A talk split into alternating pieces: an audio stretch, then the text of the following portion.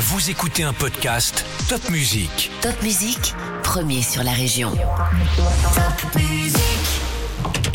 Parcours de vie, succès, échecs, astuces et petits conseils.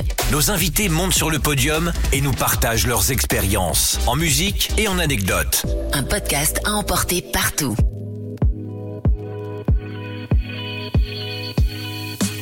Je voulais avoir une vie extraordinaire et je ne voulais pas la rêver, je voulais la vivre. Il y a tellement de gens qui, qui, ont, qui rêvent de ce métier et qui veulent prétendre à, et il y a tellement peu d'élus.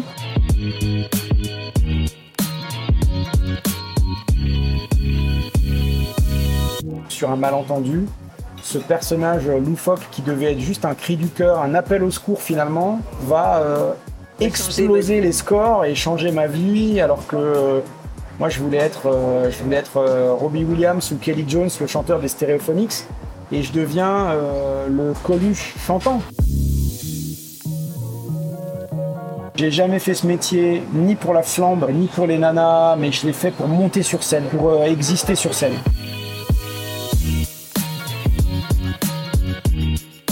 Et aujourd'hui, moi qui suis à 80% pas Helmut, j'existe dans ma, dans ma vie artistique à 80% avec Helmut. Donc il y a un rapport totalement faussé et totalement inversé.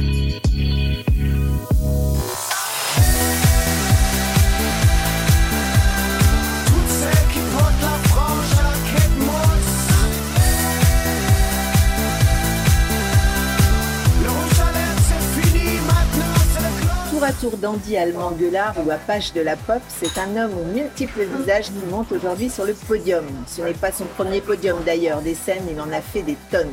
Si je vous dis Helmut Fritz, vous me répondrez ça m'énerve. Normal, vu le disque de platine, plus de 500 000 exemplaires vendus, tout le monde connaît ce titre et toute génération confondue, j'ai testé.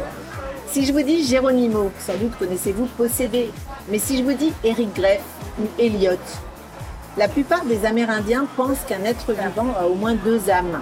L'une d'elles est considérée comme libre de toute attache, et c'est celle-ci que nous rencontrons aujourd'hui. Une belle âme d'artiste, une rockstar dans toute sa splendeur, qui nous partage ses victoires et ses échecs. Eric me reçoit dans sa cantine de le 16e arrondissement de Paris. Il y est bien, et je le remercie beaucoup de m'accorder euh, ce podcast. Bonjour Eric. Hello, ça fait plaisir de, de commencer par euh, cette belle phrase sur les Amérindiens. Ça, ça donne tout, tout de suite quelque chose de, de très éloquent et de très grand euh, à ce qui va être diffusé. Merci beaucoup. Eric, alors bien sûr, j'ai lu euh, votre livre, hein, puisque vous m'aviez conseillé pour connaître un peu. C'est vrai que j'ai eu ce culot. de lire ce livre et j'ai j'ai adoré vraiment. C'était vraiment chouette. Je vais donner le titre d'ailleurs, ça s'appelle Rockstar sinon rien. Et en le lisant, j'ai presque eu un peu de, tristesse à me rendre compte que ben, finalement, faire un tube, ça rend pas forcément heureux. Ah, c'est moins qu'on puisse dire. Faire un tube, ça rend euh, euphorique sur le moment. Ça peut nous mettre dans une case euh, sympathique euh, financière, de notoriété, etc. Et cette case, elle devient vite euh, encombrante et toxique quand on est un vrai artiste et qu'on a euh, plein de choses à, montrer, à démontrer, à diffuser. euh, parce qu'on devient très vite euh, la propre, oui, la propre victime de cette, euh, de cette case et de ce, et de ce one shot, et on s'y attend pas au départ. Donc c'est un piège finalement. J'imagine que quand on est artiste, vous avez commencé euh, après quelques, quelques travaux, on va dire classiques, à vendre des voitures, hein, c'est ça? C'est ça, c'est ça. Mais finalement, vous aviez cette âme d'artiste depuis longtemps. Depuis toujours. J'ai commencé par le théâtre à l'âge de 8 ans. Euh, j'ai commencé la musique à l'âge de 12 ans au collège avec des copains, euh, à écrire des chansons. à- Et vous écoutiez quoi à ce moment-là d'ailleurs Ah, j'écoutais. euh, alors c'est ce qui. Si on a un titre, Bah, les Red Hot Chili Peppers, euh, les Guns, euh, Rage Against the Machine, beaucoup de rock, des, des, ouais, des rockstars qui me faisaient rêver et qui me donnaient le, le- la pulse, le, le jus euh, pour euh, écrire des premières chansons et, et tenter de monter sur des petites scènes locales.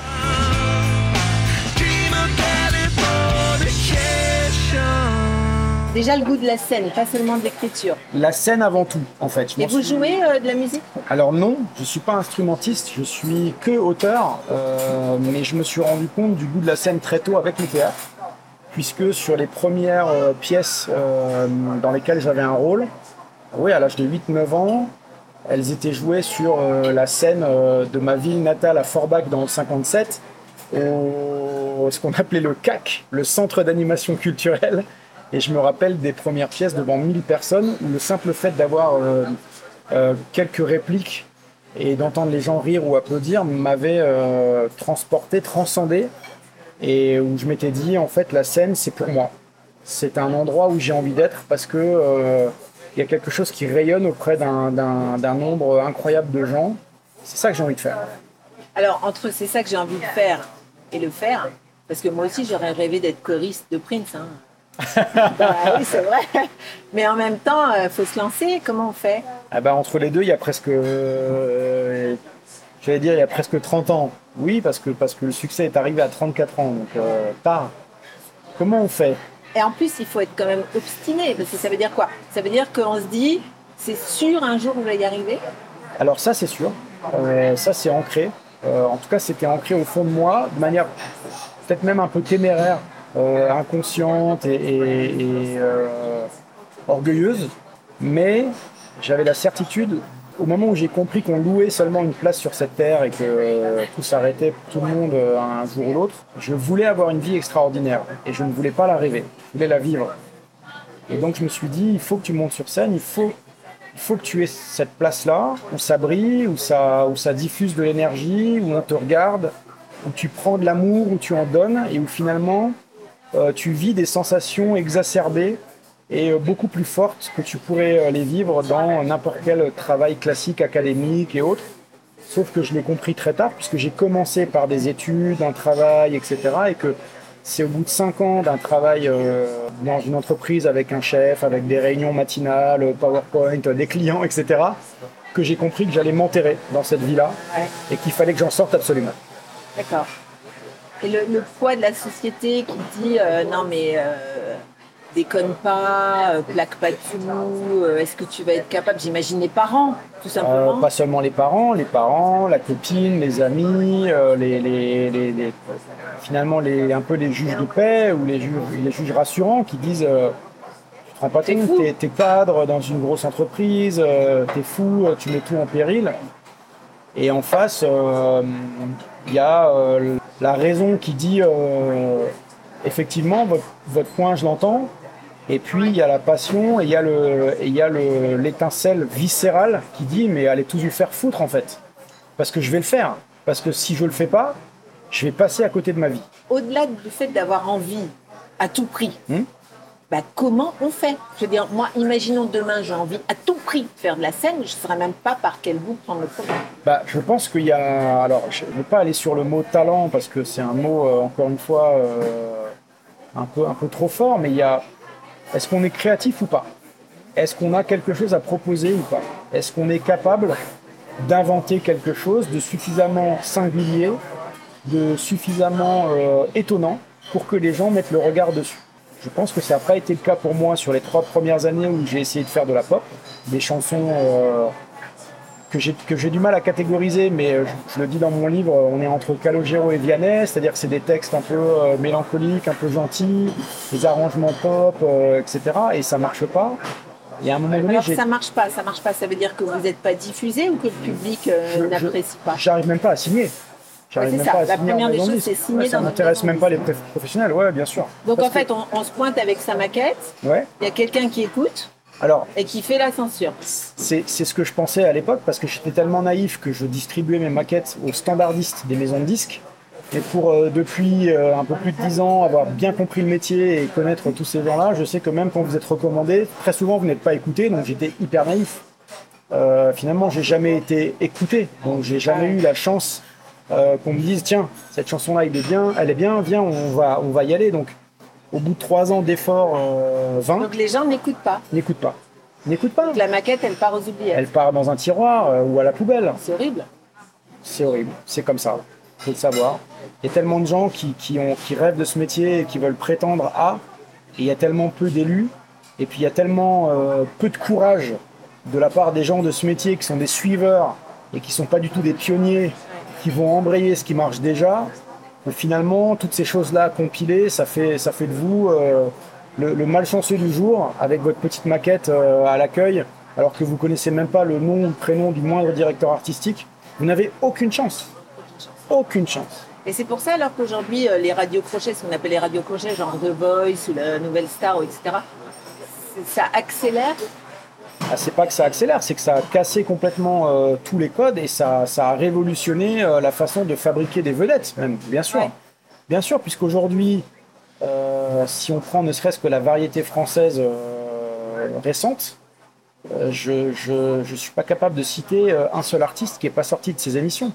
Que ce soit euh, Slimane, que ce soit Jennifer, que ce soit Amir, euh, que ce soit Kenji, que ce soit Amel. Bent, euh, Louane, euh, tous ces artistes sont passés par ces émissions, ont gagné ou non, Ouais, ouais, c'est vrai. parce qu'après il y a eu. Après, il y a Laura. il y a Laura, il y a la rencontre. Il y a la rencontre avec euh, l'un des membres euh, du, du jury ou. euh, Et puis il y en a des- qui ont gagné, qu'on a complètement oublié. Aussi, aussi. Donc après, c'est après c'est aussi qui vous êtes, ce que vous fa- ce que vous fabriquez, ce que vous diffusez, et, et on en parlait tout à l'heure euh, avant de mettre en route le, avant d'appuyer sur play.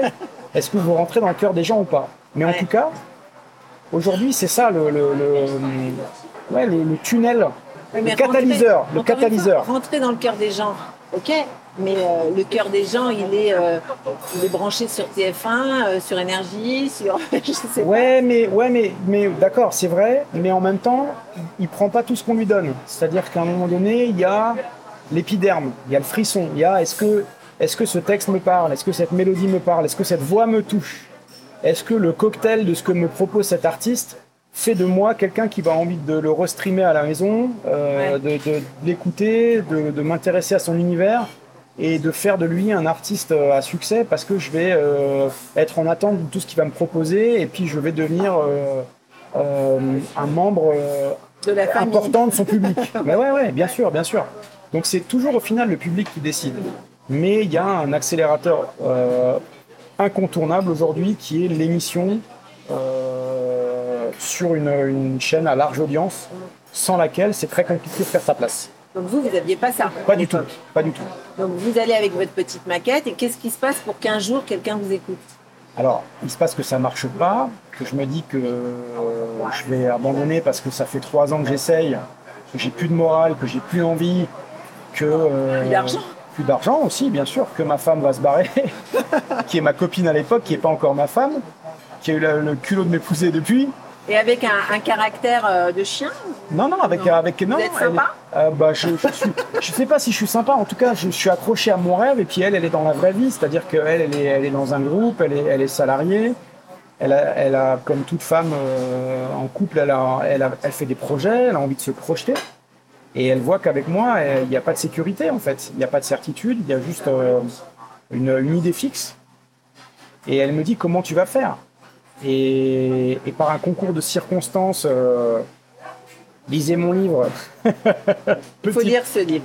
Mais j'explique, j'explique que euh, le, le- le reportage sur Karl Lagerfeld va faire que je vais créer Helmut Fritz et que sur un malentendu, ce personnage loufoque qui devait être juste un cri du cœur, un appel au secours finalement, va euh, exploser les scores et changer ma vie alors que euh, moi je voulais être, euh, je voulais être euh, Robbie Williams ou Kelly Jones, le chanteur des Stereophonics, et je deviens euh, le Coluche chantant. Et, sur le coup, j'ai beaucoup de mal avec ça. Je, méprise ça jusqu'à dans le temps faire la paix avec ça et, même embrasser ce qui m'est arrivé. Mais bon, quand vous écrivez, si j'ai bien lu sur votre téléphone d'ailleurs, ou sur un post-it à l'époque encore, Sur le téléphone, la, ouais. la- Ouais, sur- la les deux, les deux en euh, fait, les deux. La chanson euh, Ça m'énerve. Ça m'énerve. Ouais. Euh, vous disiez tout à l'heure, il faut un peu de chance. Le hasard profite aux esprits préparés. Vous étiez tellement prêt à lancer quelque chose que c'est là que c'est venu finalement. Ouais, mais j'étais prêt, j'étais, j'étais enragé, j'avais, j'avais soif de, de, de reconnaissance. Je sais pas s'il faut dire succès, de reconnaissance, c'est-à-dire déjà qu'on reconnaisse que je puisse proposer quelque chose de, d'intéressant pour les gens et qu'on me laisse la possibilité de le diffuser et de monter sur scène. C'était ça mon envie. Alors du coup, vous écrivez ça. Vous, vous savez pas que ça va être. un J'en sais rien, j'en sais rien. Donc vous faites quoi? Eh ben, je, je le mets à l'époque sur MySpace, qui est le média à l'époque où on peut euh, diffuser sa musique, euh, puisque YouTube n'a pas encore explosé, Facebook balbutie, euh, Instagram, euh, Twitter n'existe pas. pas. Donc je le mets sur MySpace, je l'envoie à quelques DJ et puis euh, je fais un clip maison euh, bricolé avec des Barbies, des nounours, devant un faux club VIP avec une Lamborghini en maquette à 30 balles. Enfin, je fais vraiment un truc pourri en fait. vraiment un truc qui coûte pas cher et où, où je me dis, soit on prend le truc pour, enfin on prend ça pour quelque chose d'assez branché, rigolo, soit on le regarde même pas, soit j'en sais foutre rien. Mais en tout cas, je pense que ce texte, avec la voix de Karl Lagerfeld, sur une pseudo-musique électro, puisqu'à l'époque il s'agit vraiment d'une maquette avec un copain qui n'est pas spécialiste de ce type de son-là, je me dis soit ça explose tout, soit ça fait rien du tout. Et ça va tout exploser. Ouais, c'est impressionnant. Voilà. Parce qu'on a tous, tous en tête cette musique. Et quand je posais la question autour de moi avant qu'on se rencontre, ça te parle Helmut Fritz, mais personne ne m'a dit non. Mais c'est assez fou ça pour moi. incroyable. Ouais, ouais, c'est vrai. Aujourd'hui, alors ça fait combien de temps? Ça fait 14 ans là. Ça fait 14 Ouais, ans. c'était et 2009. c'est toujours autant présent. C'est dingue. Il y a des exemples comme ça. Euh, je pense à Philippe Catherine, un Ouais, de nos amis, Bien qui sûr. avait sorti euh, Luxor euh, J'adore. Ouais. Et puis il y en a un autre, euh, Il y a Patrick Hernandez Patrick Hernandez, voilà. Ouais. Lui aussi, son- qui a eu l'intelligence de le faire en anglais. qui du coup touche des droits internationaux. Ah, c'est beaucoup plus intéressant. vous touchez toujours des droits grâce. Oui, mais c'est. C'est c'est pas que c'est insignifiant, mais on n'en vit plus aujourd'hui, après 10 ans. Ah ouais. Non, ça a été, on va pas se mentir, hein, ça a été très intéressant et très rémunérateur sur le coup, pendant les 2-3 Mais premières très années. très, genre vous auriez pu arrêter de travailler? Non, non, jamais. Non, non, on vient pas riche avec un tube. Euh, on prend beaucoup d'argent, on, on gagne 3-4 ans de salaire de cadre Je supérieur. Femme libérée, c'est aussi euh, Oui. un tube unique Oui, oui. Mais on ne devient pas riche avec ça. Euh, parce, que, parce que même si on rentre de grosses sommes d'argent sur son compte en banque et qu'on n'a pas l'habitude au début, très rapidement on paye euh, le RSI, on paye les impôts, Ouais. euh, et on se rend compte que euh, dans les années qui viennent ça va euh, décrescendo, donc faut faire gaffe. Donc euh, non, non, non, vous non. faites gaffe? je fais gaffe. Je fais très gaffe parce que euh, j'ai une épouse qui est prudente et qui me dit euh, Ok, là, tu as, touché euh, 30 000 balles de SACEM. Bon, bah déjà, dis-toi qu'il n'y a que 10 000 qui est pour toi, une fois que tu auras tout payé. Donc, commence pas à t'enflammer, à acheter des choses qui sont pas de, qui sont pas de tes prétentions, quoi. Ou qui sont trop prétentieuses pour toi, pardon. Donc, je fais gaffe. Mais on dès le pète les plombs quand même? Jamais. Non, jamais. Jamais. Jamais parce que ça m'est tombé dessus à 34 balais, que j'étais en couple, que j'ai jamais fait ce métier ni pour la flambe, euh, ni pour les nanas, mais je l'ai fait pour monter sur scène, pour euh, exister sur scène, pour diffuser de l'énergie, pour, euh, pour extérioriser quelque chose, pour exploser finalement euh, mon corps et mon âme. J'arrive pas à le dire mieux en fait. Pour vibrer. Pour vibrer. Voilà, merci. D'ailleurs, c'est Cantona qui disait le mec qui vibre pas, il meurt. Ouais. Il avait raison. Je le, je le fais pour vibrer. Et je vibre. Donc ça me suffit. D'accord. Ça me suffit. Ce, ce- cette vibration, Ouais. on n'a pas envie que ça s'arrête. Eh ben non. Le clip avec les poupées Barbie, etc., Ouais. fait son petit chemin. Ouais. Il passe le cap de la standardiste de la maison de disques. Alors, je, ren- rencontre un DJ qui avait déjà signé un succès avec Sony Music, euh, qui retravaille le son, qui me présente les gens de Sony.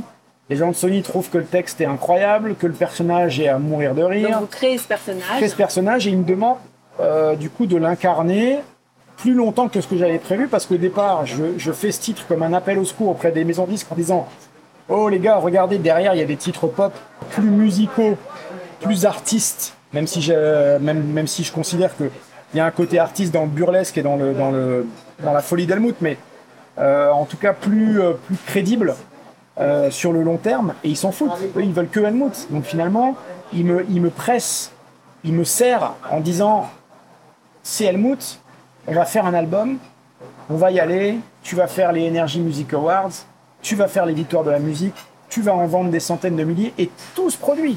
Tout se produit parce qu'ils voient en moi la possibilité d'incarner ce personnage, de porter sa folie le plus loin possible. Et d'ailleurs, le personnage va devenir même va, va dépasser la musique, puisque même quand le titre va commencer à s'essouffler en radio et va baisser en vente, le côté un guignol du personnage avec son accent, avec ses punchlines, avec son, son franc-parler, son répondant, va continuer d'amuser, euh, d'être un amuseur pour les télés Ouais. et d'être invité en plateau, etc. Donc euh, le, le perso va dépasser la musique. Mais tout ça, je m'y attendais pas. Moi, je voulais faire de la musique et que de la musique. Et finalement, j'ai plongé, j'ai été absorbé euh, par tous les pores de ma peau par Helmut Fritz et je suis allé au bout du truc en fait. Et je pense que c'est ce qu'il y avait de mieux à faire après les, les, les trois années de, galère. de, de galère, de, de respiration artificielle, euh, de bouteilles d'oxygène vide sous l'eau, quoi. On peut dire comme on veut, mais euh, ouais, j'en avais besoin et donc j'ai pris. Ah bah j'ai oui. pris et j'ai et j'ai consommé. Ouais. Donc là, il y a des scènes. euh, Là, il y a tout. Vous racontez, il y a des showcases. Il y a tout, il y a tout, il y a du voyage, il y a, des, il y a de Vous l'international. êtes une star. Alors, est-ce que vous êtes obligé de vous habiller en Helmut Fritz quand vous sortez? Ouais, bien sûr. Alors, quand je sors dans la rue? Ouais, Ah non, surtout pas. d'accord. Surtout pas parce que je. C'est que sur scène. C'est que sur scène. Je, je tiens à, à- à- à garder cette distance. euh, d'une part pour mes proches, c'est-à-dire que je continue, moi, euh, je suis un mec très simple, hein, je vais faire mes courses à l'intermarché euh, samedi matin avec mon caddie. Tant mieux si euh, en jean basket euh, sans lunettes de soleil, on ne me reconnaît pas. Ouais, C'est un personnage. d'accord. Et puis, j'ai aussi, je vois ça comme un garde-fou en me disant, si je suis pas Helmut dans la vie de tous les jours, j'ai encore l'espoir que je peux caresser d'être la rockstar que j'ai toujours rêvé d'être en tant qu'Eric. Mais Helmut, c'est pas une rockstar? Mais Helmut est une rockstar. Mais, mais Helmut n'est qu'une n'est qu'une infime partie d'Eric. Euh, et, et Eric a euh, des, des envies euh, peut-être trop orgueilleuses, mais beaucoup plus grandes pour lui à long terme dans sa vie, musicale en tout cas. Et il considère qu'Helmut, c'est un, un- un- un temps qui va forcément passer, en fait. Alors pourtant, quand on discutait ensemble, euh, out of record, Ouais. on disait, est-ce qu'il faut se travestir? Est-ce qu'il faut, comment on dit? Off the books. Off the books. Ouais. Est-ce qu'il faut forcément se travestir pour réussir? D'une certaine façon, oui, parce que, parce que euh, je crois que ça, je l'ai appris avec les années. Je pense que qui que l'on soit, on n'est jamais assez pour être sur scène et pour euh, rendre les gens dingues de soi, en fait. C'est vrai, on n'est jamais assez On n'est soi-même. jamais assez soi-même, sauf, alors peut-être de manière très récente, avec le- le- les réseaux sociaux qui ont fait en sorte que les gens rentrent beaucoup plus qu'avant dans l'intimité des, des- des gens connus, etc. On peut un peu moins tricher, un peu moins enrober. Donc aujourd'hui, on peut s'appeler euh, Lewis Capaldi, euh, ne pas s'aimer soi-même, trouver qu'on n'est pas joli, être en surpoids, mais avoir une voix tellement dingue qu'on casse tout. Je suis pas sûr que c'était aussi facile il y a 20 ans. Et je pense que euh, je pense qu'aujourd'hui, le gratin des, des, des, des gens qui sont tout en haut, euh, que ce soit Beyoncé, euh, que ce soit euh, Taylor Swift, il y, a, il y a des personnages parce que c'est ultra marketé. Ouais. C'est ultra marketé, c'est ultra dans la communication, dans C'est le des vêtement. produits, en fait, c'est des marques. Bien sûr, c'est des marques. Des marques. Bien sûr, c'est des marques. Évidemment. Et Helmut Fritz a été une marque, mais a été Ouais. une marque éphémère. Mais ça a été une marque quand même. C'est une marque qui a quand même impacté les esprits parce que Oui. Je, je me suis amusée à poser la question autour de moi à des jeunes, à des plus âgés, etc. Mais j'ai jamais, jamais personne m'a dit ah non je vois qui c'est.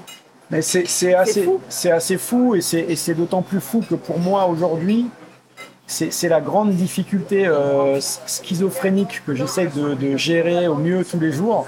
Je voulais me débarrasser absolument de ce personnage. J'avais même la prétention de le tuer dans mon livre à la fin.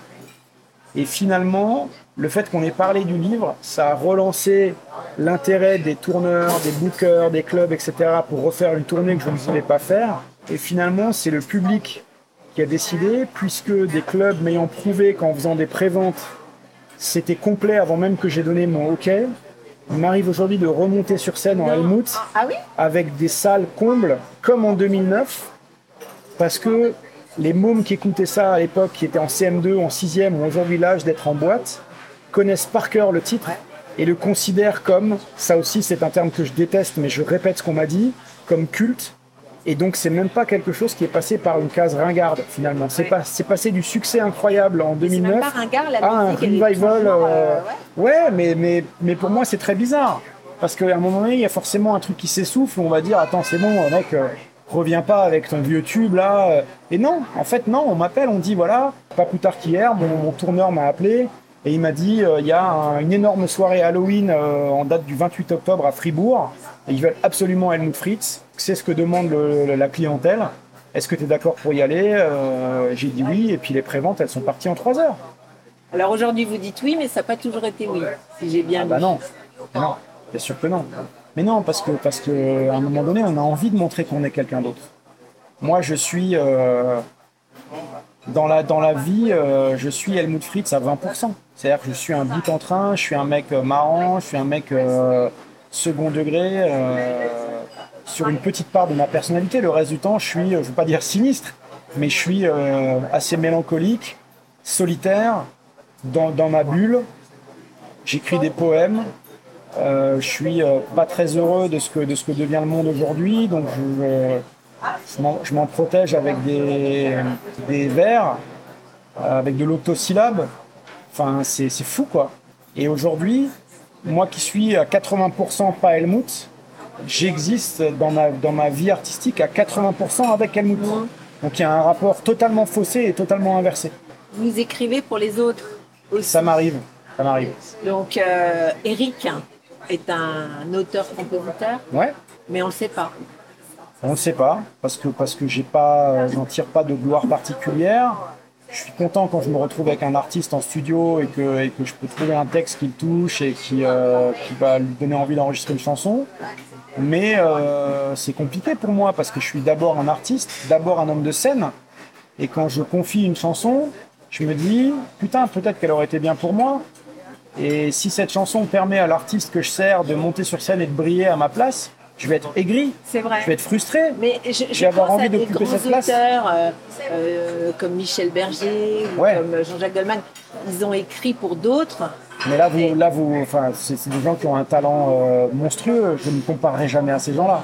Bah, vous avez écrit euh, pour des gens qui Oui, bien sûr, bien sûr. fait Oui, une belle carrière. oui, quand oui, même. oui, oui, mais, mais Je sais pas si on peut les citer, Si, mais- si, mais, mais là, là, les exemples, ils sont fous. Donc, euh, mais, mais je pense aussi, regardez Goldman. Alors, pour parler ne serait-ce que de Goldman, c'est quelqu'un qui a eu euh, envie de disparaître de la vie médiatique Ouais, ouais, ouais. parce que ça ne l'intéressait plus euh, la lui, lui, la euh, scène, c'était pas trop son truc. C'était pas son truc, et puis je pense qu'il avait, il avait plus rien à prouver. Donc euh, il s'est mis dans l'écriture.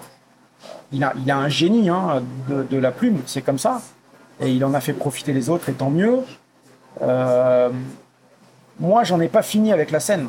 Moi, j'ai besoin de monter sur scène, de lever les bras, euh, d'entendre des cris, des applaudissements, et de, et de distribuer toute l'énergie que j'ai dans mon sang et dans ma lymphe jusqu'à ce que je sois vidé et qu'en face on me regarde avec un, un- un regard de gratitude et qu'on dise merci mec de nous avoir tout donné, ça nous a fait du bien. Donc c'est pas rockstar, c'est bête de scène en fait. C'est pareil. C'est pareil. Ouais, je crois que c'est pareil.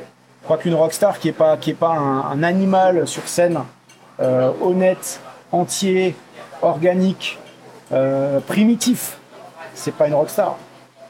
Et finalement, la rockstar, c'est plus ça que euh, qu'un palmarès en termes de chiffres. Euh, de dire euh, j'ai fait euh, 30 ans de carrière avec euh, 10 millions d'albums. Je pense pas que ce soit ça. Moi, je pense qu'il y a des rockstars inconnus.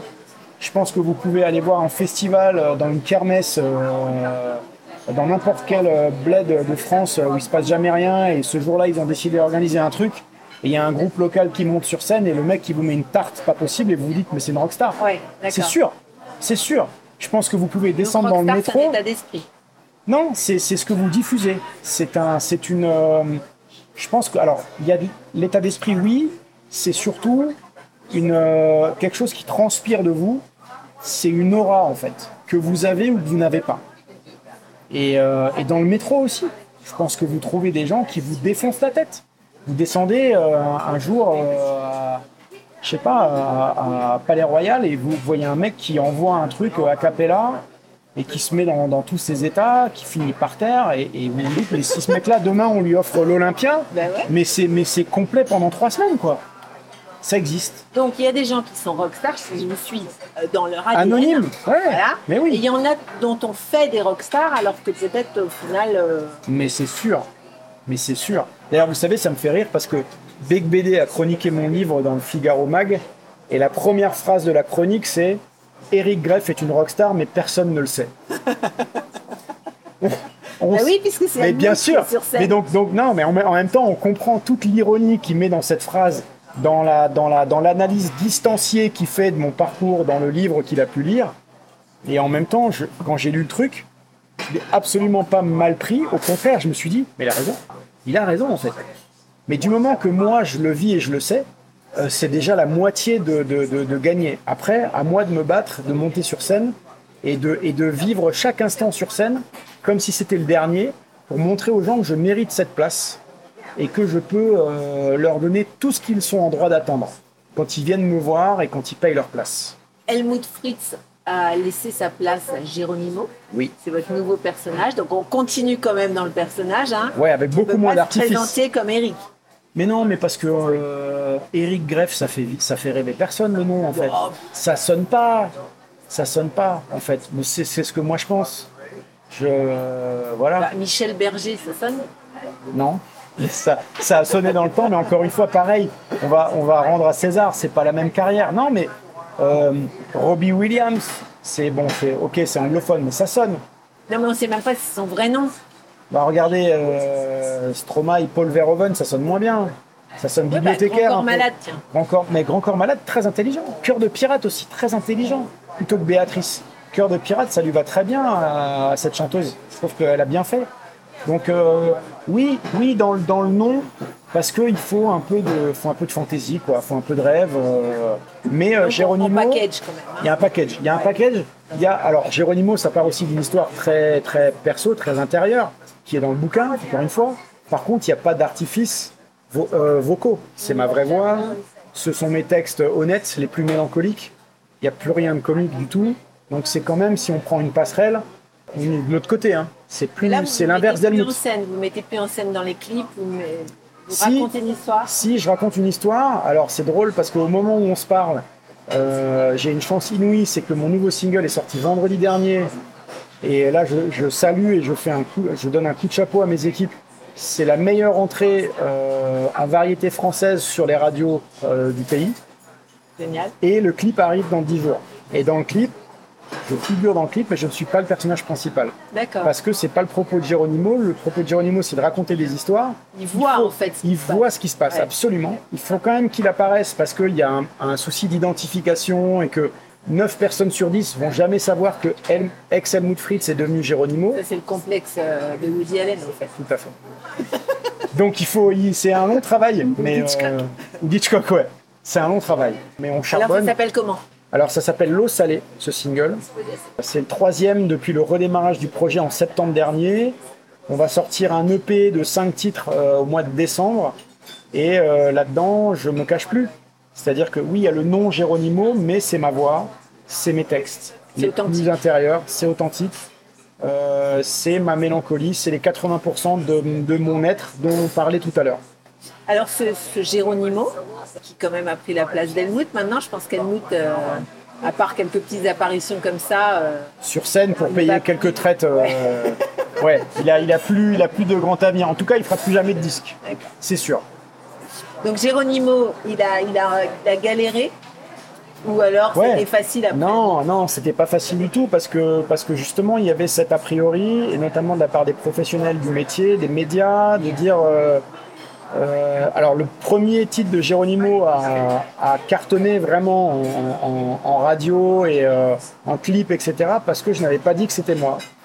Et à partir du moment où j'ai fait des promos radio et où on s'est rendu compte que Geronimo était euh, ben, la, la personne qui avait fait Helmut Fritz, Ouais. il y a eu des portes qui se sont fermées parce qu'on a dit ah mais en fait c'est un mec qui fait des coups, euh, il fait des one shots, c'est pas vraiment un artiste.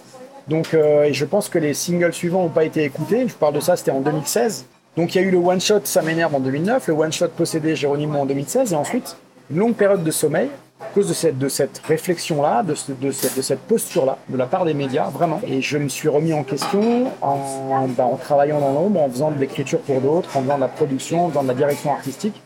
Et à un moment donné, n'étant pas satisfait, je me suis dit, mais non, ça suffit, quoi. Maintenant, euh, je vais reprendre Geronimo, et puis euh, je vais faire des chansons dont ils dont ils ne pourront pas dire qu'elles ne, ne sont pas euh, authentiques et qu'elles ne pourront pas toucher les gens. Et finalement, les médias en question ne seront plus les décideurs, parce que leur rôle, ce sera juste d'être, de les porter auprès des gens, parce qu'elles seront faites pour les gens.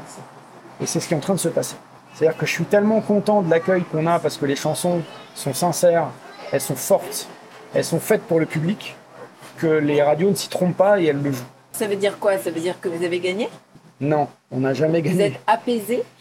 Euh, ouais, je suis apaisé. Bah, déjà, j'ai euh, j'ai pris un peu de bouteille. Après toutes ces années, j'ai compris que cette quête du succès, elle était due au fait que j'ai été très mal habitué très vite avec Helmut. C'est monté beaucoup trop Enfin, haut. très vite, euh, au bout de trois ans, quand même. Ouais, mais, mais au moment où c'est arrivé, c'est arrivé, tout est arrivé d'un coup, c'est-à-dire Ouais.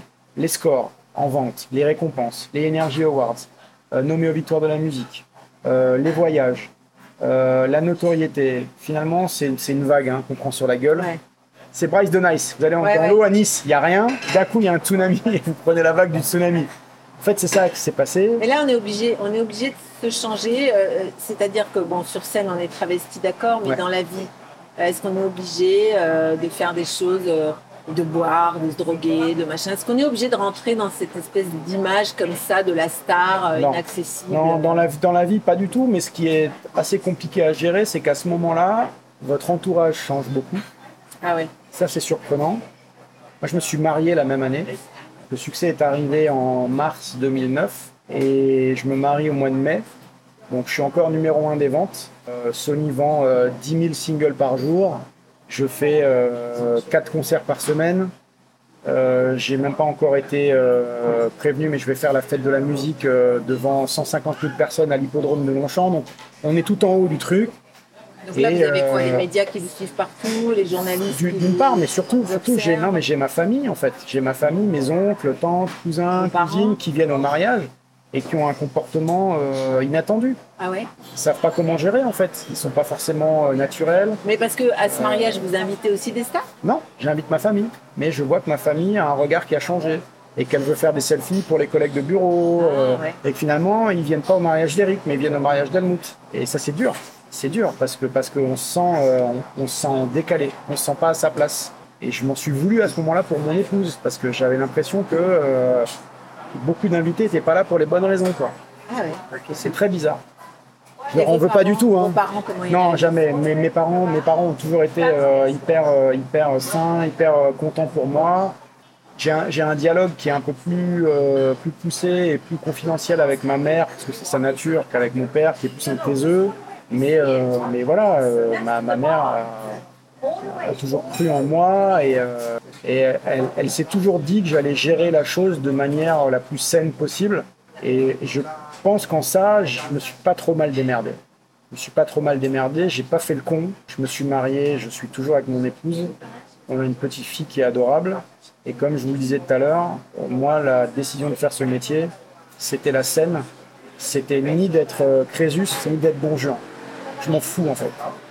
Vous auriez pu faire les mariages, euh, les fêtes de village. euh, J'aurais pu, mais je pense qu'au moment où j'ai décidé de m'y engouffrer, mon ego était plus grand que moi et je rêvais de scènes gigantesques. ouais. de grandes scènes et je rêvais d'intéresser les gens à grande échelle. Et c'est pour ça Bah, que. vous vouliez être une rockstar. Ouais, ouais, ouais, vraiment, vraiment, mais parce que, parce que les, les Axel Rose euh, ou Robbie Williams dont on parlait tout à l'heure, c'est les gens qui m'ont donné envie de faire ce métier. C'est en quelque sorte des mentors et, et, et regarder, euh, consommer leurs concerts en live, parce que je vous ai vu énormément en live, ou euh, à la maison, chez moi, sur des DVD ou autre, je me disais, mais, mais moi, c'est ça que je dois faire. Je suis fait pour ça. Je dois monter sur scène, je dois donner ça aux gens, je dois, euh, je dois communier avec eux de cette façon-là, en fait. Et j'ai réussi à le faire. Alors, est-ce qu'aujourd'hui, vous n'êtes pas un peu chef d'entreprise aussi? Parce que tout à l'heure, vous me parliez de votre équipe, c'est-à-dire qu'aujourd'hui, il faut gérer un peu. euh, Ouais, alors elle est, elle est beaucoup moins rentable aujourd'hui, l'entreprise. Mais euh, on peut dire ça, ouais. Bah, déjà, j'ai mon, j'ai ma structure, j'ai ma société, j'ai mon label, je suis producteur de mes propres disques. ouais, ça aide, ça, travaille, quand même. euh, alors ça aide, mais en même temps c'est une prise de risque parce que je travaille avec des gens très compétents qui distribuent ma musique auprès des plateformes, euh, qui ont tous les rouages, euh, on va dire techniques pour amener la musique auprès du public. Et moi j'investis, euh, mais c'est compliqué parce que quand vous quand vous investissez, que vous travaillez avec des beatmakers, que vous faites du son, euh, que vous payez des journées de studio, que vous payez des gens qui mettent à votre service leur talent de compositeur, que vous payez des clips, etc. C'est beaucoup d'argent pour potentiellement parfois pas de retour. Donc euh, c'est pareil, il faut pas faire n'importe quoi. Euh, les quelques succès, il faut les capitaliser pour pouvoir encaisser les insuccès qui sont Ouais. beaucoup plus nombreux. En tout cas dans mon cas, Euh, je prends beaucoup plus de murs euh, que de portes ouvertes. Euh, depuis Helmut encore. hein. Euh, voilà, Géronimo, on a fait procéder, qui a été super. Et puis après, derrière, c'était beaucoup de claques, euh, des clips, ça n'a pas marché.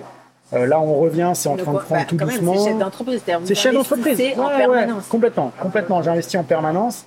Et surtout, je suis dans un marché euh, où je, je ne maîtrise aucun paramètre. C'est-à-dire que quand vous êtes une entreprise de biens avec des biens tangibles, vous connaissez euh, le, le prix de vos biens, vous connaissez l'offre et La la, valeur, demande, quoi, ouais. la valeur, vous pouvez un peu faire des projections. Dans la musique, vous n'en savez foutre rien parce que tout est subjectif. Donc vous pouvez travailler, faire le meilleur morceau, livrer le truc qui vous est le plus cher artistiquement parlant, euh, faire un clip que vous trouvez magnifique. En face, vous avez un programmateur radio qui dit c'est pas pour moi, c'est pas dans l'air du temps, et puis c'est une très grosse radio nation et qui dit je ne le jouerai jamais, c'est mort. Vous avez une chaîne de télé qui dit le clip est bien, mais désolé, j'ai pas de place en ce moment, c'est mort. Donc vous avez travaillé six mois, un an, vous avez proposé un truc qui vous a coûté bonbon, vous avez pris des risques, Non, et en face, vous avez rien. C'est comme le sportif qui va se préparer comme un fou et qui va se faire un claquage euh, sur la ligne du 100 mètres, quoi. Donc, euh, c'est dans ce, dans ce métier, il n'y a pas de mérite. Le mérite n'existe pas. C'est des combinaisons euh, impalpables d'air du temps, euh, de chance, de subjectivité. Et après, une fois que tout ça c'est enclenché, de plaire ou non aux gens. Euh, Moi, je dirais euh, de pugnacité, Ouais, aussi. parce que quelque part, faut pas baisser les bras, faut y Jamais, croire. jamais, faut, faut Et jamais. Si vous que- baissez les bras une fois, vous êtes foutu. Un jeune qui viendrait aujourd'hui, euh, vous, vous produisez d'autres personnes? Non, non. Pas encore, peut-être encore. Un, un jour. Euh, un jeune qui viendrait vous voir en disant bah, Moi, j'ai lu ton livre, je veux être une rockstar comme toi, j'y crois, regarde ce que je sais faire, etc. Vous lui donneriez quoi comme Ah bah déjà, je lui donnerai du temps parce que j'écouterai avec plaisir ce qu'il a à me proposer parce que parce que faut toujours accueillir toutes les démarches en fait. Et ça, j'y crois parce que moi, euh, on s'est croisés dans un couloir et vous m'avez accepté. Vous avez accepté. Évidemment, mais On bien sûr, mais bien sûr, mais d'autant plus les gens qui viennent vous solliciter. Enfin, c'est on est qui pour dire non quoi? Au moins, on prend du temps et on écoute. Après, faut est-ce qu'il y a de la matière? Est-ce qu'il y a vraiment de l'envie? Est-ce qu'il y a plus une vocation qu'un fantasme? Parce que c'est ça aussi le problème de cette époque, c'est qu'elle véhicule des fantasmes euh, avec euh, pas forcément les, artistes, mais aussi les influenceurs qui arrivent à des niveaux de notoriété, euh, parfois avec juste du culot et pas toujours du talent, faut être clair, hein, à être très connu et à gagner beaucoup d'argent. Donc si c'est ça la vocation, ça m'intéresse pas. Mais ça, c'est éphémère. C'est éphémère, mais, mais certaines pseudo-envies peuvent venir de là. Donc ça, on arrive à le déceler plus ou moins. Par contre, si euh, le mec ouvre la bouche euh, et qu'il a une voix de ouf, euh, qui joue de la gratte comme personne, et qu'en plus il écrit des textes qui vont me bouleverser, bah, je vais tout faire pour lui présenter les gens que je connais en maison de disque et pour essayer de l'accompagner. C'est la moindre des choses. Mais, mais il faut il faut qu'il y ait une étincelle en face. Donc, s'il y a l'étincelle, il faut le réseau. Ah, forcément. Forcément. Surtout aujourd'hui où, même quand vous avez le réseau, euh, 50% du réseau, c'est des couilles molles. Euh, je le dis et je le signe. hein. C'est-à-dire qu'il y a plus, il y a, il y a moins d'une personne sur deux qui fait vraiment son taf aujourd'hui en maison de disque et qui prend un risque. Ce qu'ils font, c'est qu'ils regardent TikTok et ils se disent alors lui, il a combien? Ok, 800 000 abonnés. Ah ben on va lui faire un disque. Non mais il chante pas. Ah ouais ouais mais on s'en branle, il a 800 000 abonnés, donc on va faire un disque et on va faire de l'oseille. C'est ça aujourd'hui la logique de certains départements marketing des majors. Et ça pour moi c'est horrible. Ça pour moi c'est inaudible. Moi qui suis un artiste avec des choses à défendre, euh, des mélodies, des textes, et encore une fois l'envie de, tout casser quand je monte sur une scène, c'est pas possible qu'on dise que euh, quelqu'un qui a euh, 800 000 followers sur euh, TikTok parce que juste il a fait le con avec sa grand-mère euh, tous les matins et qui lui a donné euh, euh, de la compote de pommes sans dentier, il a le droit de faire un, titre. C'est pas possible. C'est pas possible. Ça, ça me rend aigri. Ouais. Alors, ça, c'est vrai que c'est un petit peu euh, le La rançon de l'époque. Aujourd'hui. Ouais. Voilà. Ah ouais. C'est- un peu. Alors, c'est éphémère. euh, bien sûr, il y en a qui réussissent et qu'on monte en épingle comme ça, alors que derrière. Tant mieux pour eux, qu'ils prennent, prennent ce qu'ils voilà, ont à prendre. Ils prennent. Bon. Euh, il existe quand même des vrais artistes. Mais heureusement, mais il y aura toujours des vrais artistes. C'est le, le- le talent ne s'évapore pas avec les décennies. Il y aura toujours des gens qui auront des choses à proposer, des gens qui seront incroyables. Euh, il y aura toujours une Billie Eilish qui arrivera euh, pour euh, fracasser le monde et le mettre à l'envers. Il y aura toujours un Post Malone. Ils seront toujours là.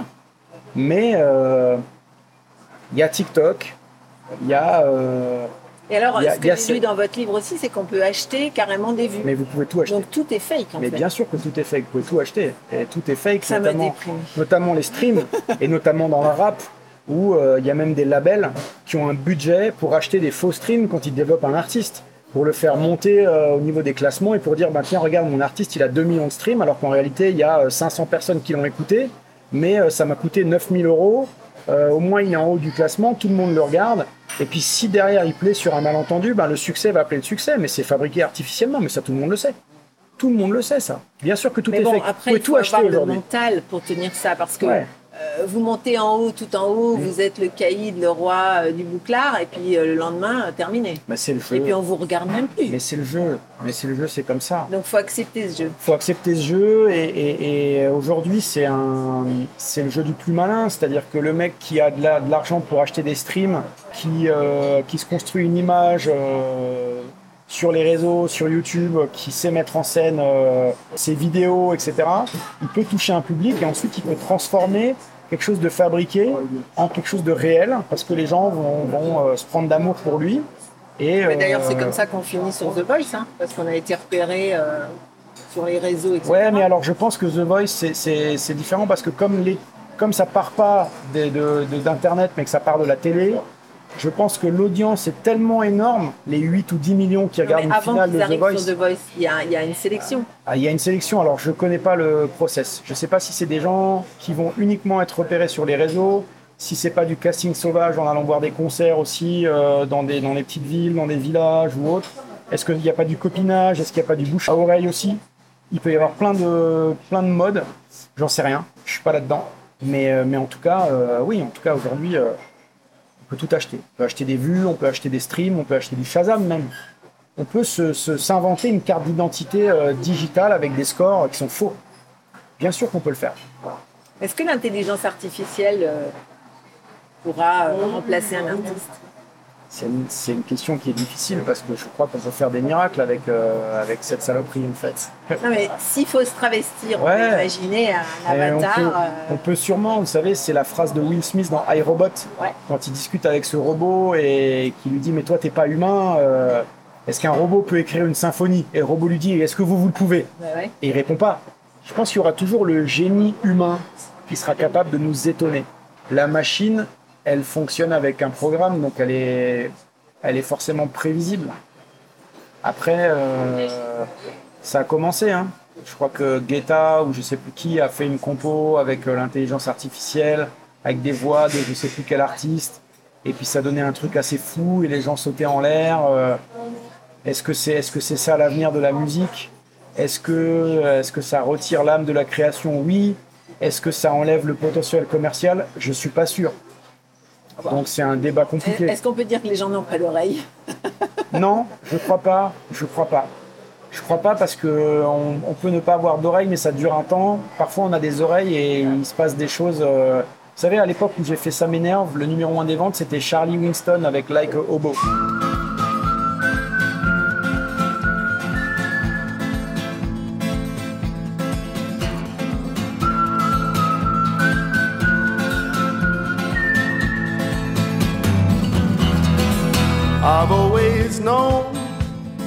Since I was a young boy in this world everything's as good as bad Pour moi, c'était improbable que cette chanson soit numéro 1 des ventes. Pour la voix du mec, pour l'accent, pour la mélodie. Pourtant, c'était numéro 1. Et je me disais, ben, les gens ont une oreille. en fait. Donc, je pense qu'ils ont toujours une oreille. Ouais. Aujourd'hui, vous êtes un homme heureux? Je suis quelqu'un qui est pas malheureux. C'est déjà bien. J'ai la satisfaction d'avoir euh, d'être d'être marié, d'avoir une petite fille qui est extraordinaire. Elle a quel âge, Euh, Elle a petite 12 ans. À, la- à- à qui j'essaie de transmettre énormément de choses, que j'essaye de, de faire grandir, évoluer dans ce monde, la protéger de la meilleure manière possible sans la, sans la retenir sur les expériences qu'elle doit faire, euh, parce qu'elle est fille unique. Donc j'essaye de ne pas avoir le syndrome de l'enfant gâté, quoi. Euh, Vous étiez fils unique fils unique aussi, ouais. Ça doit expliquer d'ailleurs euh, le fait qu'elle le soit aussi. On sait rien. J'ai pas fait de psychanalyse là-dessus. Mais euh, ça, ça me, ça, me, ça me fait du bien. Je suis heureux dans le sens où euh, ça va être très con et très bateau ce que je veux vous dire. hein. Je suis parisien. Je vis dans une des plus belles villes au monde. Je suis en bonne santé. j'ai des amis, je fais le métier pour lequel j'ai pris un risque euh, il y a 15 ans. Je suis encore là. Je suis pas malheureux. Après, le bonheur, euh, pour moi, c'est l'esprit libre, le détachement absolu de toute valeur matérielle, le je m'en foutisme dans euh, ce qu'on pense de moi, etc. Ça, je n'ai pas atteint. Je l'atteindrai peut-être jamais.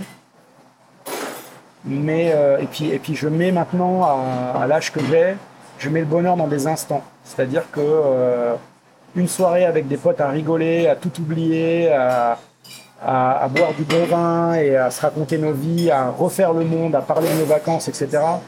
C'est des instants de bonheur que je vais mettre, comme disait mon, mon très bon copain Thomas, je vais mettre ça dans le bon petit panier. Et quand j'ai des choses dans le mauvais petit panier, j'essaie d'équilibrer les deux paniers et de faire en sorte qu'ils soient au moins égal à égal, voire que le bon petit panier soit toujours un peu au-dessus. Finalement, le bonheur, c'est comme ça que je le vois aujourd'hui. Mais pas comme un truc euh, transcendantal à l'état pur en disant euh, j'ai un euh, de manière euh, folle, je me sens hyper heureux, rien de non, je suis pas comme ça. Voilà, je sais pas comment être plus honnête dans ma réponse. Très belle réponse.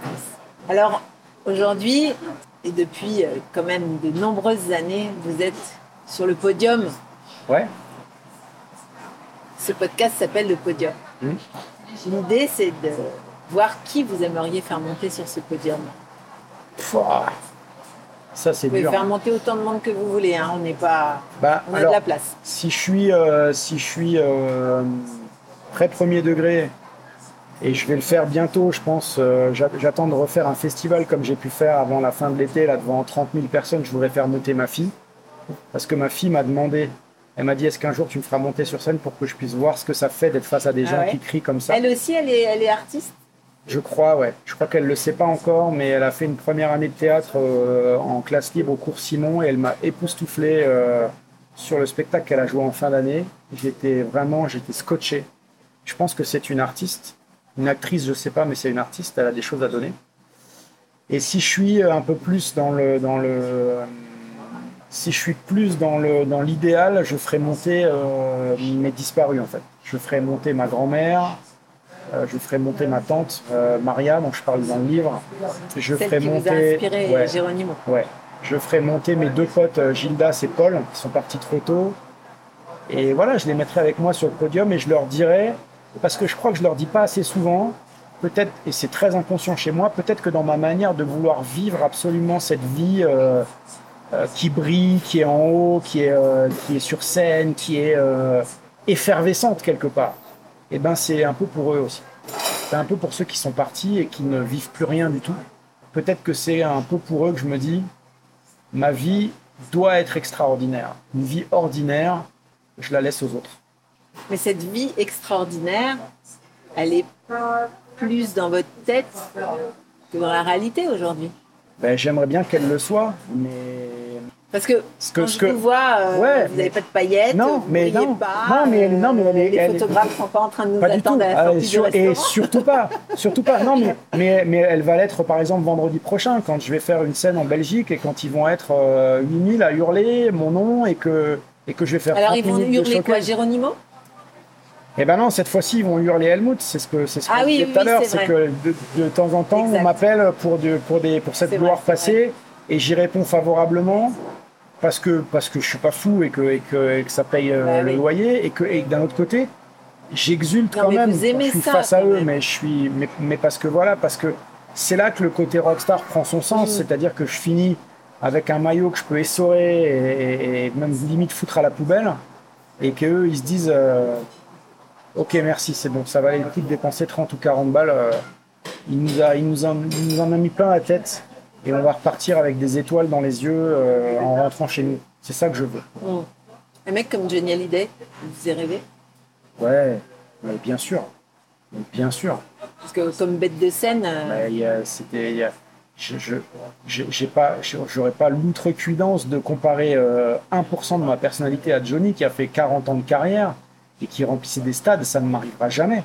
Mais Johnny Hallyday c'était euh, c'était là d'ailleurs c'était la seule rockstar en France je pense les autres sont des vedettes et c'est d'ailleurs quoi la euh, différence? Et ben la différence, c'est quand vous faites un taratata spécial Johnny Hallyday et que vous invitez tous les super bons chanteurs de France, Maé, Pani, Slimane et autres, à chanter les chansons de Johnny. Et quand vous les entendez chanter, vous avez juste envie de rire, quoi. Et de leur dire, mec, Johnny ne peut être chanté que par Johnny. En fait. Et c'est un non-fan de Johnny qui vous le dit. Alors moi, je suis fan de Johnny. Mais voilà, c'est-à-dire que, que euh, Diego libre dans sa tête, personne ne peut le faire. Personne ne peut le faire. Donc déjà, il y a cette puissance vocale qui vous assoit. C'est reste là-bas parce que moi je suis là, mais toi tu es là-bas. Euh, Il y a une gueule quand même avec cet œil de loup. Et puis pour en avoir discuté avec euh, Greg euh, Boudou, qui était le, frère de Laetitia Hallyday, que je connais un peu puisqu'ils ont une boîte de nuit qui s'appelle l'Amnésia au Cap d'Agde et que j'ai fait plusieurs fois des showcases là-bas. Greg me disait, sais, Johnny, il avait un truc, c'est que quand tu le voyais dans la vie, tu avais parfois l'impression que c'était pas un vieillard, mais un mec qui avait plus beaucoup de réflexes, qui était un peu, euh, un peu à côté du moment, un peu à côté de ta parole. Et, et dès qu'il montait sur scène, c'est comme si tu branchais à l'intérieur de lui une batterie au lithium euh, avec une puissance euh, inimaginable. Il se transformait et il devenait quelqu'un d'autre. Et je pense que Johnny, en plus de son talent d'interprète et de sa voix incroyable, il avait cette étincelle de rockstar qui, sur une scène, euh, cassait tout. Cassait tout et il était vraiment à sa place. Et à mon tout petit niveau à moi, parce que c'est incomparable vocalement, etc., et je le dis sans. c'est- c'est- de toute façon, on comprend très vite. Je pense que ma place aussi, elle est sur une scène. C'est là que je me sens bien, c'est là que j'aime évoluer, c'est là que j'aime donner. C'est ma maison, C'est votre vie. c'est ma vie. Merci beaucoup. Merci. Qu'est-ce qu'on va mettre comme musique pour finir? Qu'est-ce On va qui vous mettre- plaît comme musique On va mettre euh, la, la- la musique sur laquelle j'ai eu envie de faire ce métier en voyant ce groupe jouer ce son lors euh, d'un hommage à Freddie Mercury à Wembley. C'était les, les Guns qui jouaient Knockin' on Heaven's Door, qui à la base est une chanson de Bob Dylan. Mais je préfère moi la version des Guns parce que je la trouve plus profonde. Et c'est cette chanson-là qui est sortie quand j'avais euh, 16 ans, je crois, qui m'a fait me dire un jour je ferai ce métier. Et euh, ce sera jamais au niveau des Guns, mais je fais ce métier. Donc on va mettre Knockin' on Heaven's Door. Avec le- Avec, avec la sirène qui arrive, vient de me chercher, vient de me mettre la camisole là. J'ai raconté trop de conneries. Merci beaucoup, Eric. Merci Merci. Ah, j'ai encore une question. Ouais. C'est qui, Elliot Elliot, c'est le, c'est le petit garçon, le petit pousset au fond de moi, qui m'a donné la flamme pour faire ce métier, euh, qui a mis les petits cailloux, et j'ai suivi les petits cailloux, et euh, je me suis un peu trompé de chemin, mais, euh, mais mon chemin, il est pas si mal que ça. Mais pourquoi Elliot Peter et Elliot, à l'époque, le dessin animé, puis c'est un nom que je trouvais doux, en fait.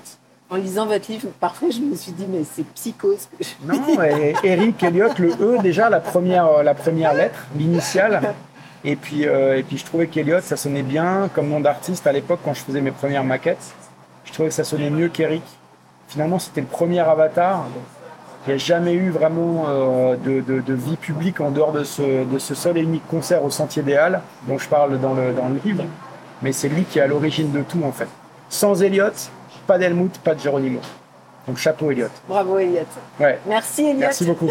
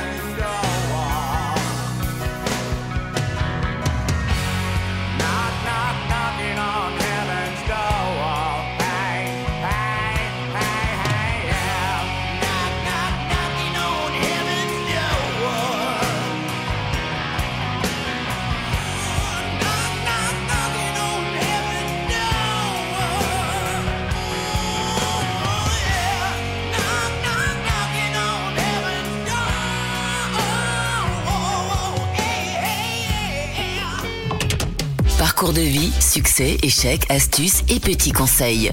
Nos invités montent sur le podium et nous partagent leurs expériences en musique et en anecdotes. Un podcast à emporter partout.